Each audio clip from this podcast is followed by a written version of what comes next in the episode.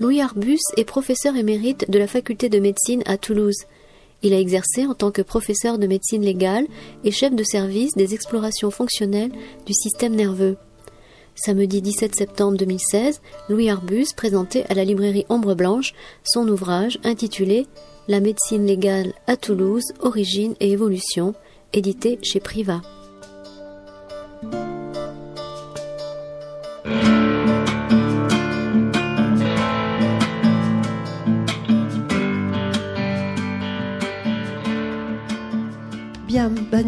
Sommes de ravis et fiers de recevoir à la librairie aujourd'hui deux professeurs émérites.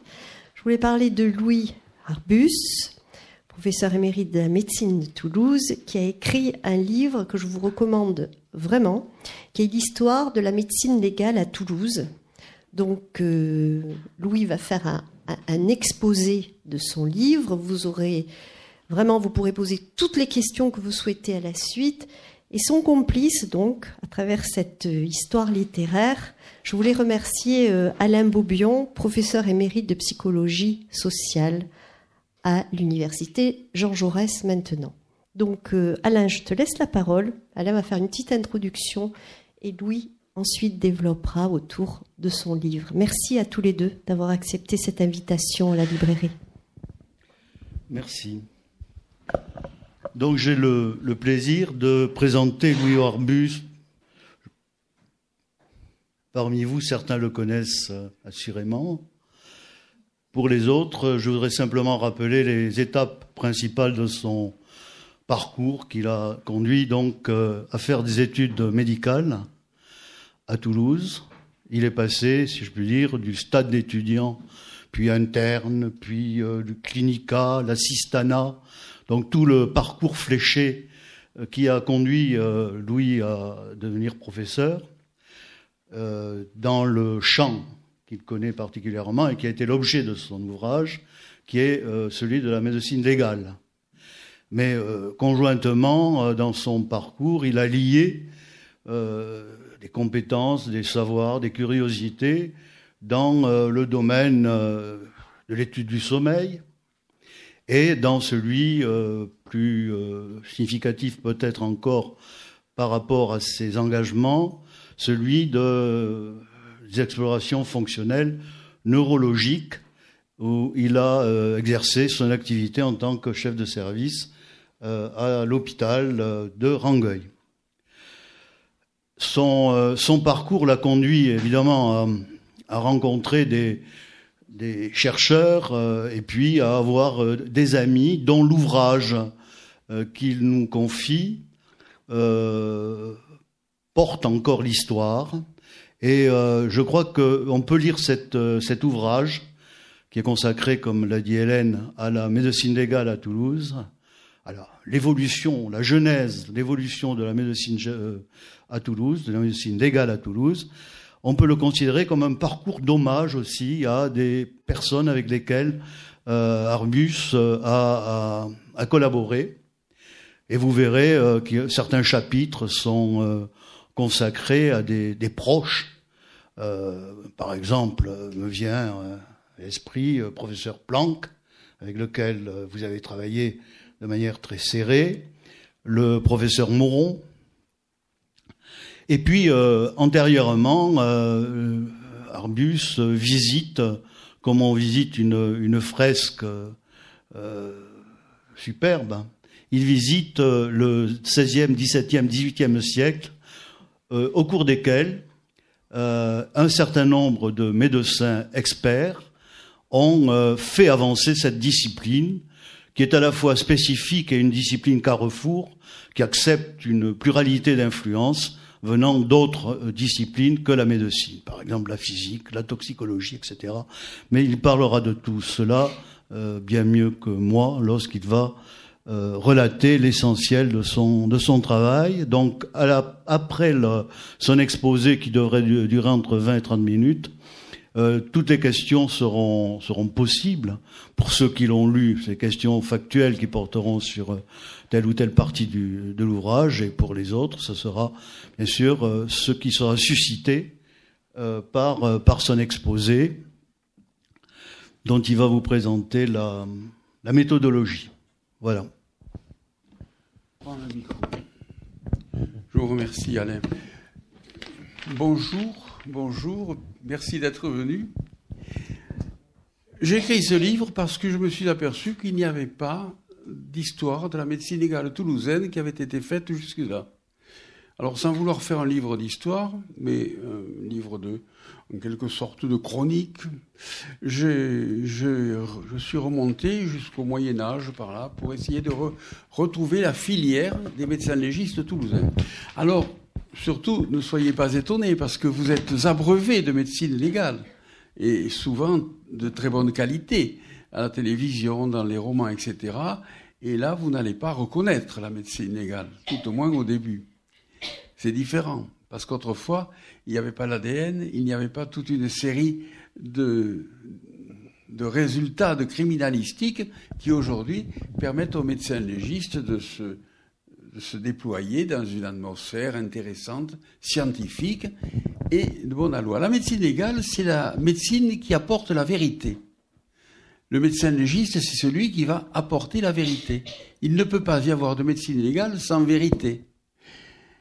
Et à partir du moment où j'ai commencé à, regarder tout ça, c'est-à-dire vers 1300, 1330, la, médecine légale était faite par des chirurgiens. Alors vous allez voir cette, histoire qui est remarquable, parce que si l'on se réfère à l'Antiquité, euh, pas l'Antiquité, mais en 750, la médecine légale en Chine était faite par, un par les juges d'instruction qui faisaient aussi les autopsies.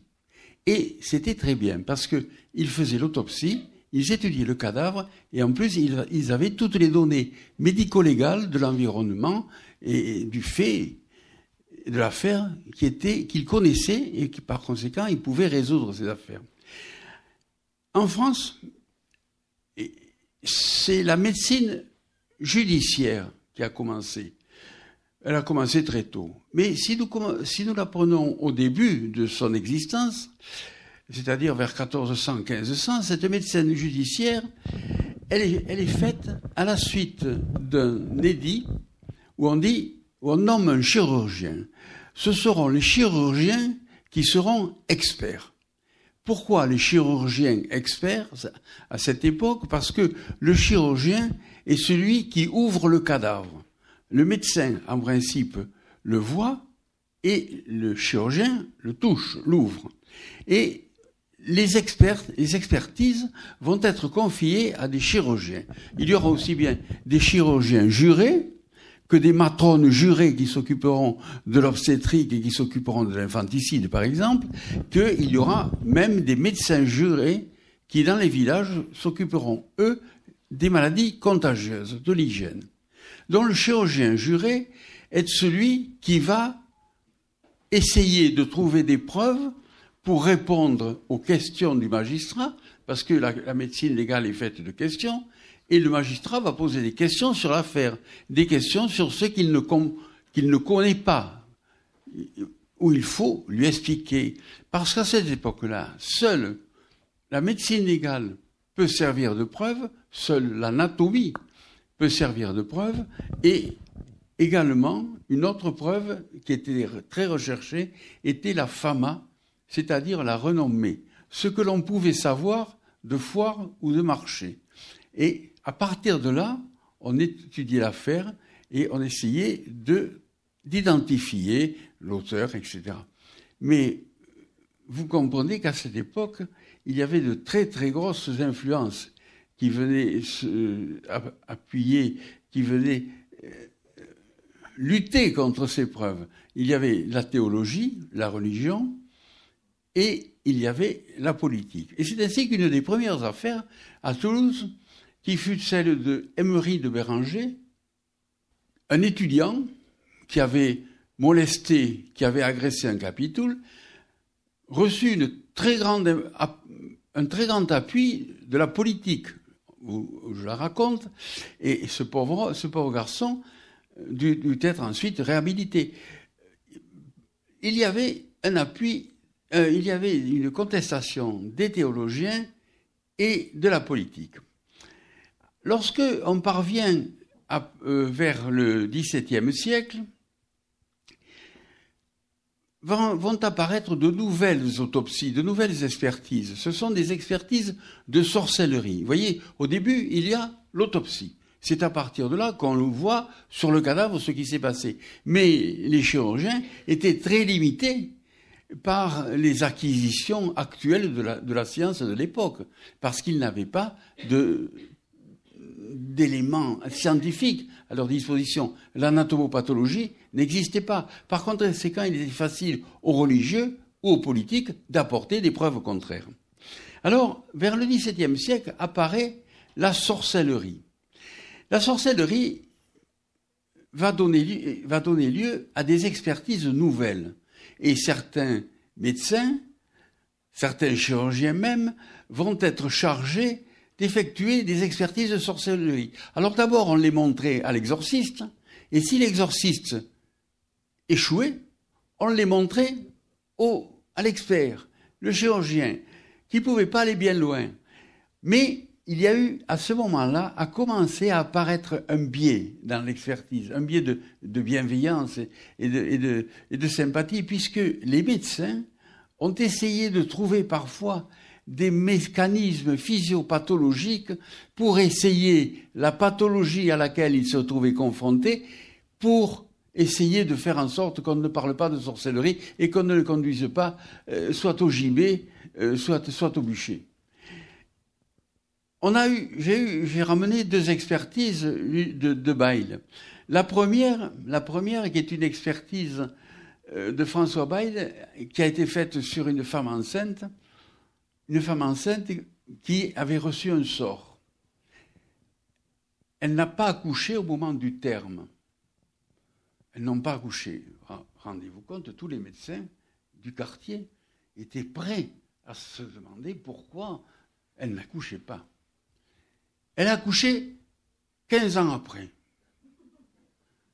Et quand François Bail a fait l'autopsie, il s'est rendu compte qu'il y avait eu un mécanisme extraordinairement rare, 18 cas dans la littérature, non pas à cette époque-là, à l'époque actuelle, 18 cas dans la littérature, qui était un lithopédium. Il s'était fait une, pétrification du fœtus, qui, pour une raison qu'on n'a pas bien connue, était passé de l'utérus dans le ventre. Et dans le ventre, cette, cette François Weil a trouvé un lithopédium. Mais François Bail a aussi fait l'expertise de deux filles de l'enfance. Les filles de l'enfance, c'était une confrérie qui avait été faite. Vous savez, autrefois, à cette époque-là, toutes les deux maisons, il y avait une confrérie. Il y avait un couvent.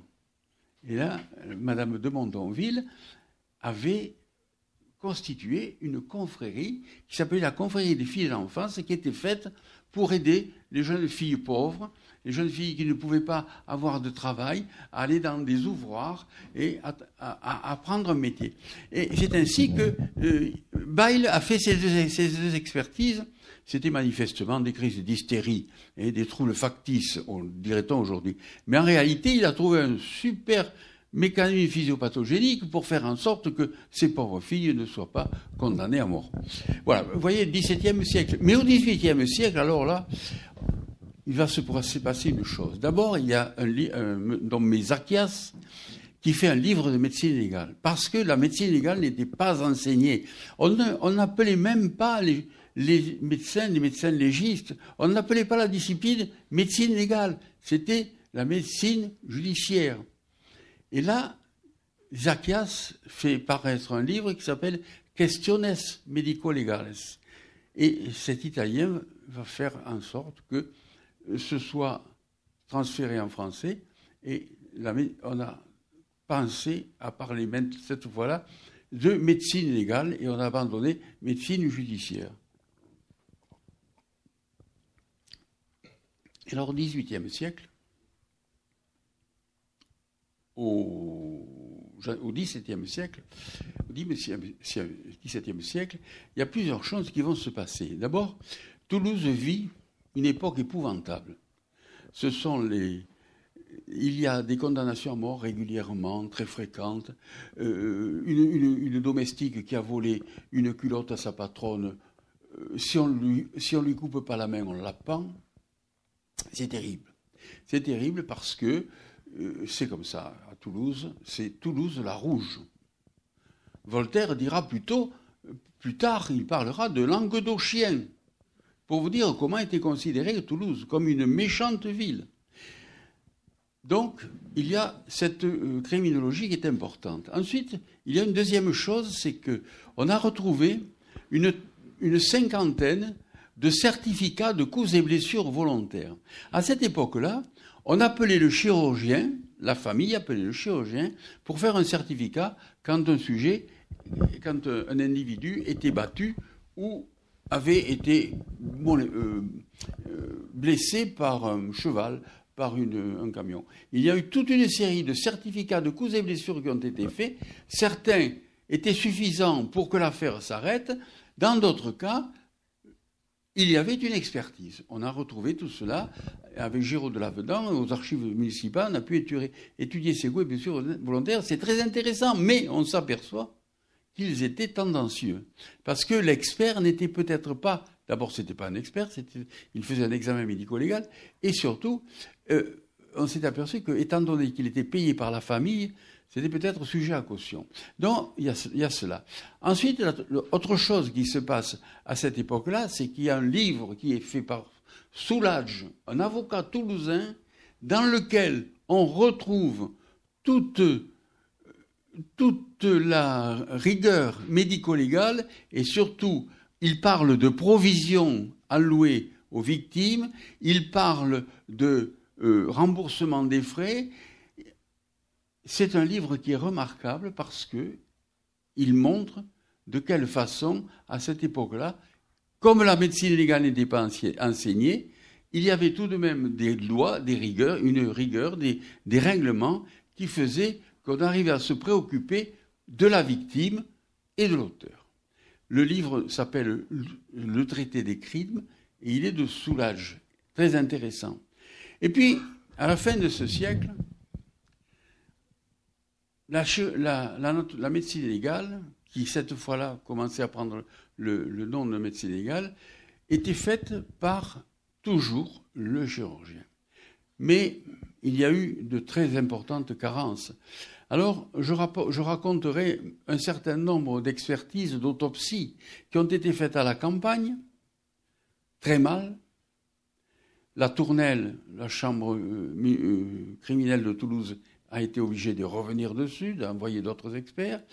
Et il y a eu aussi ces deux fameuses histoires, l'histoire Calas et l'histoire Servin, 1761 et 1761 et quelques mois, puisqu'elles sont quasiment concomitantes, l'une à Aiguefonde, à côté de Mazamé, l'autre à Toulouse. Systématiquement, tout à fait les mêmes. Calas, vous la connaissez. Sirvin, elle est beaucoup moins connue, mais c'est la même chose le père a été accusé d'infanticide pour avoir soi-disant projeté sa fille dans un puits. Alors je ne vais pas revenir sur ces affaires parce qu'elles ont été très étudiées, mais il y a manifestement une tendance religieuse très marquée et une rumeur pour arriver à faire condamner ces gens, c'est Calas d'une part et Sirvin de l'autre, et surtout, il faut remarquer que la médecine légale, là, a été au-dessous de tout. Ils n'ont pas fait leur travail.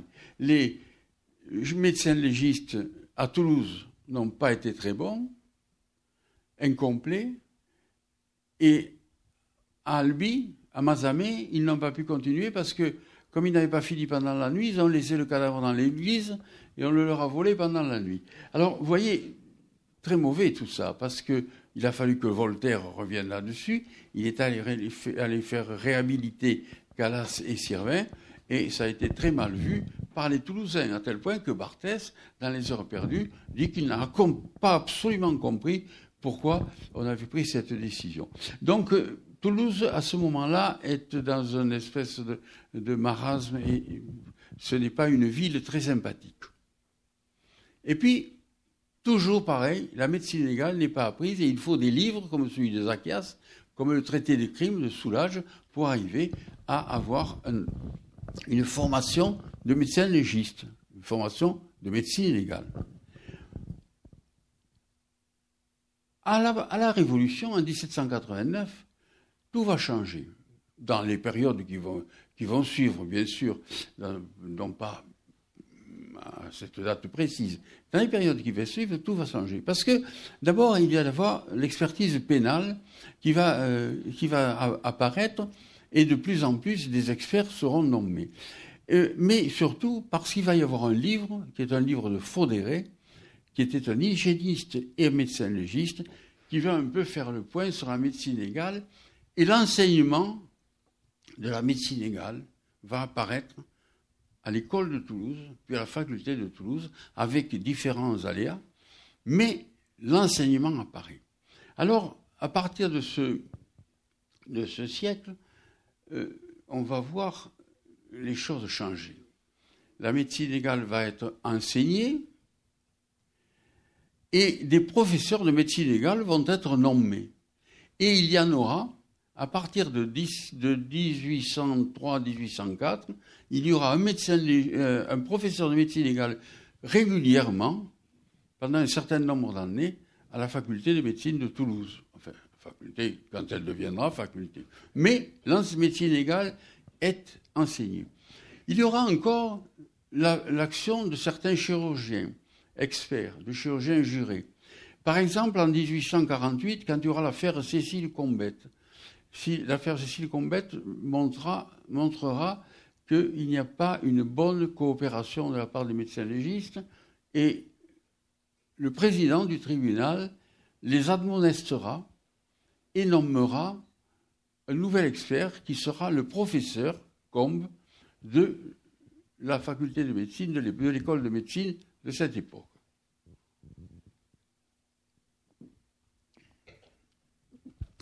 Alors là, la médecine légale va faire un bond en avant. Pourquoi?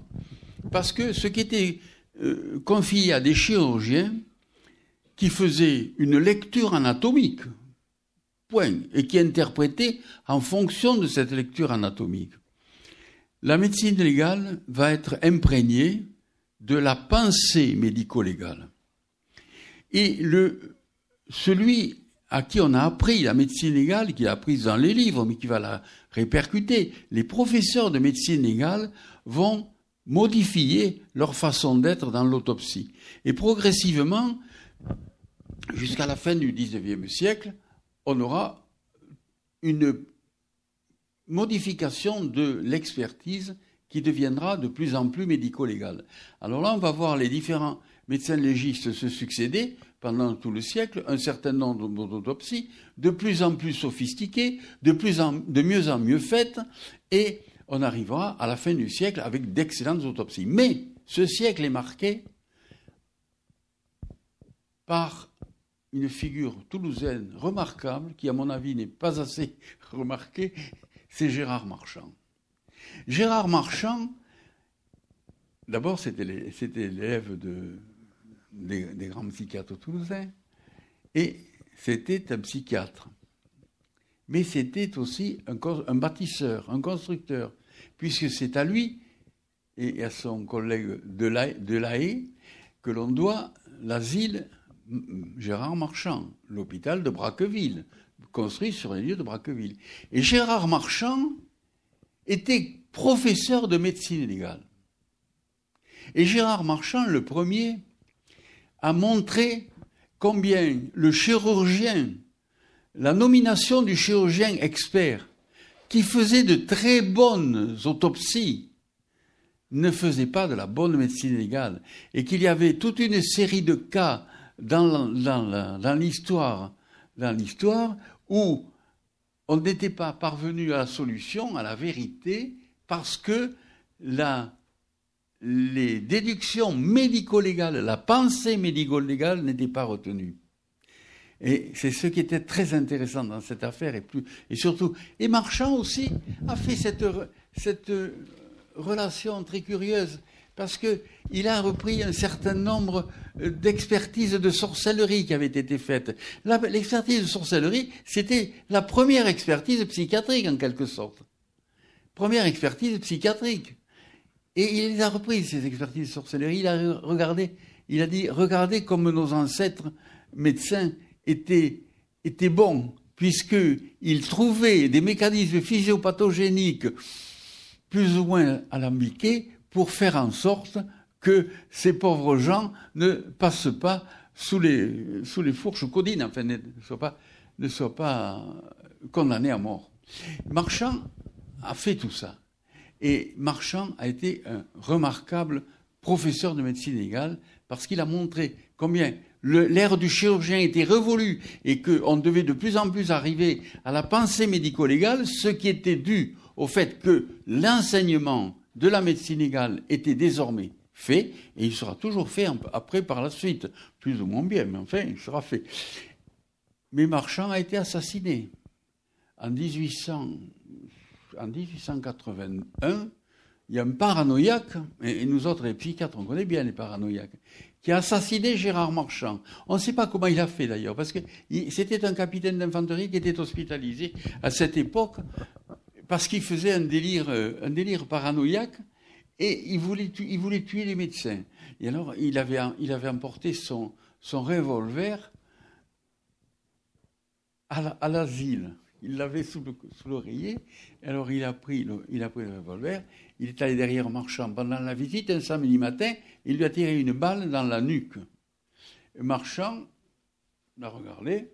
Il est allé à son bureau. Il a écrit au préfet en lui disant Monsieur le préfet, je vous informe que ce matin, un de mes, malades qui avait gardé une arme, je ne sais pas comment, m'a donné un coup de pistolet dans la nuque. Mais je ne vais pas trop mal. Mais deux jours après, il était mort parce que il y avait des chirurgiens, je n'ai rien contre les chirurgiens, ne croyez pas. il y avait des chirurgiens de l'hôtel-lieu qui étaient venus lui enlever la balle. Et qui, en lui enlevant la balle qui était fichée dans l'occipital, avait entraîné une méningite pneumococcique. Je pense qu'elle était pneumococcique, parce que les plaies crâniennes, c'est toujours des, méningites pneumococciques. Et, Marchand est mort 48 heures après. Alors, euh, il y a eu de grands obsèques qui ont été faites, etc. Bon. Marchand a été assassiné. Et Marchand, qui était professeur de médecine légale, n'a pas eu droit à une autopsie. C'est pour ça que finalement, on ne sait pas de quoi il est mort. On pense quand même que c'est du coup reçu dans la nuque. Alors, ce 19e siècle va se terminer et euh, on va arriver à la médecine légale qui va devenir celle que vous voyez tous les jours là.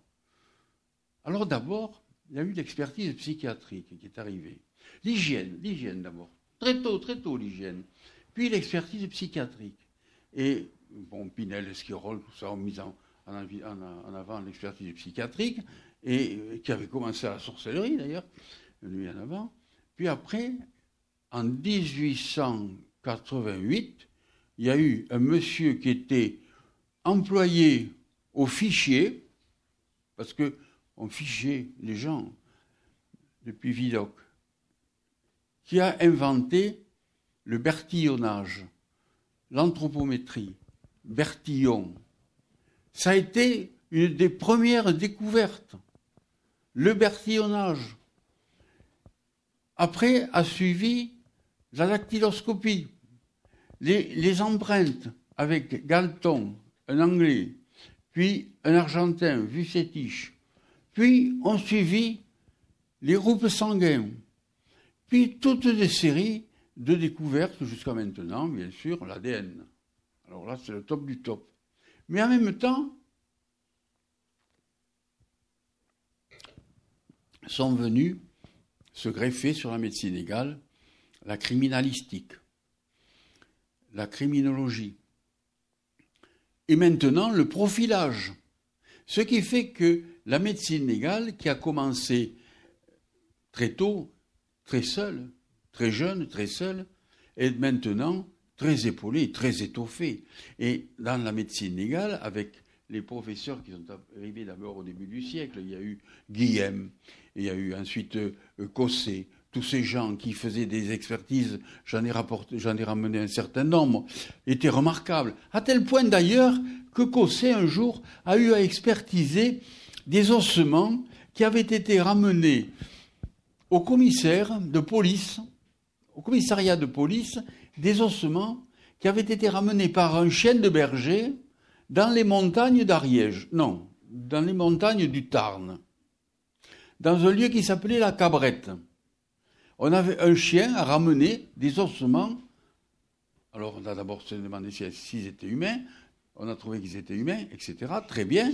Et progressivement, Cossé a fait l'autopsie de ce qui restait, a reconstitué l'histoire clinique en se basant sur les, interrogatoires, sur les procès-verbaux d'interrogatoire qui avaient été faits. Il est arrivé à, l'identification il, est arrivé à retrouver de quoi ce type était mort.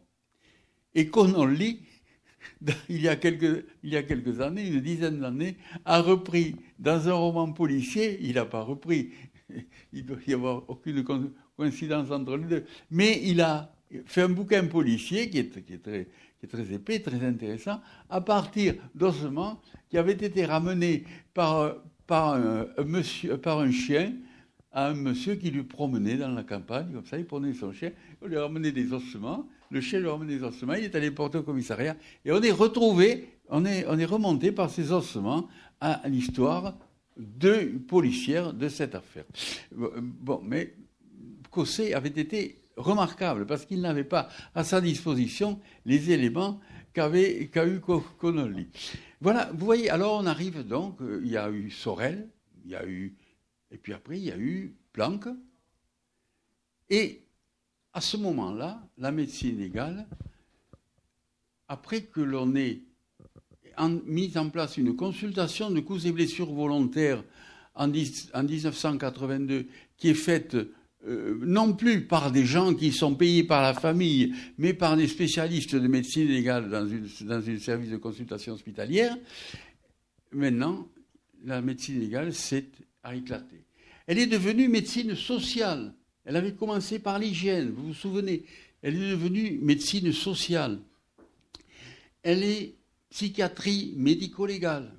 Elle est thanatologie médico-légale. Et c'est le service de médecine légale qui s'occupe de la morgue dans les deux hôpitaux.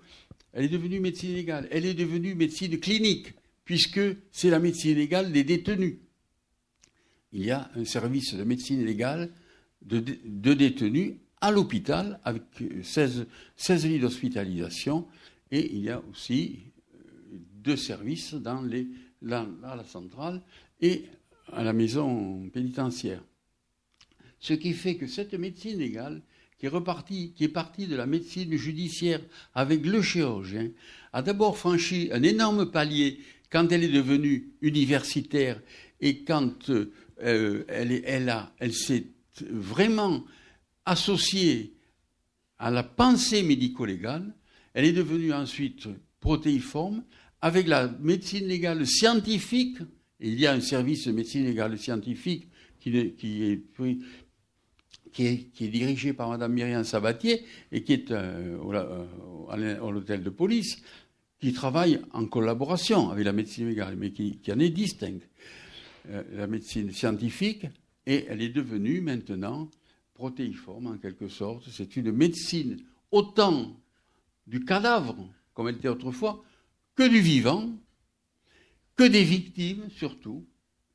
Et c'est pour cette raison que j'ai fait terminer le livre par quatre de mes, de mes euh, co-religionnaires, euh, le professeur Rouget, bien sûr, le professeur Telmont, euh, le professeur Duguay et le professeur Delplat, qui racontent ce que eux, ils font maintenant dans cet ensemble médico-légal qui est devenu, aux États-Unis, c'est la plus importante des disciplines médicales quand même. Hein et qui est devenue maintenant aussi à Toulouse très importante et qui travaille beaucoup. Voilà, je vous remercie de votre attention.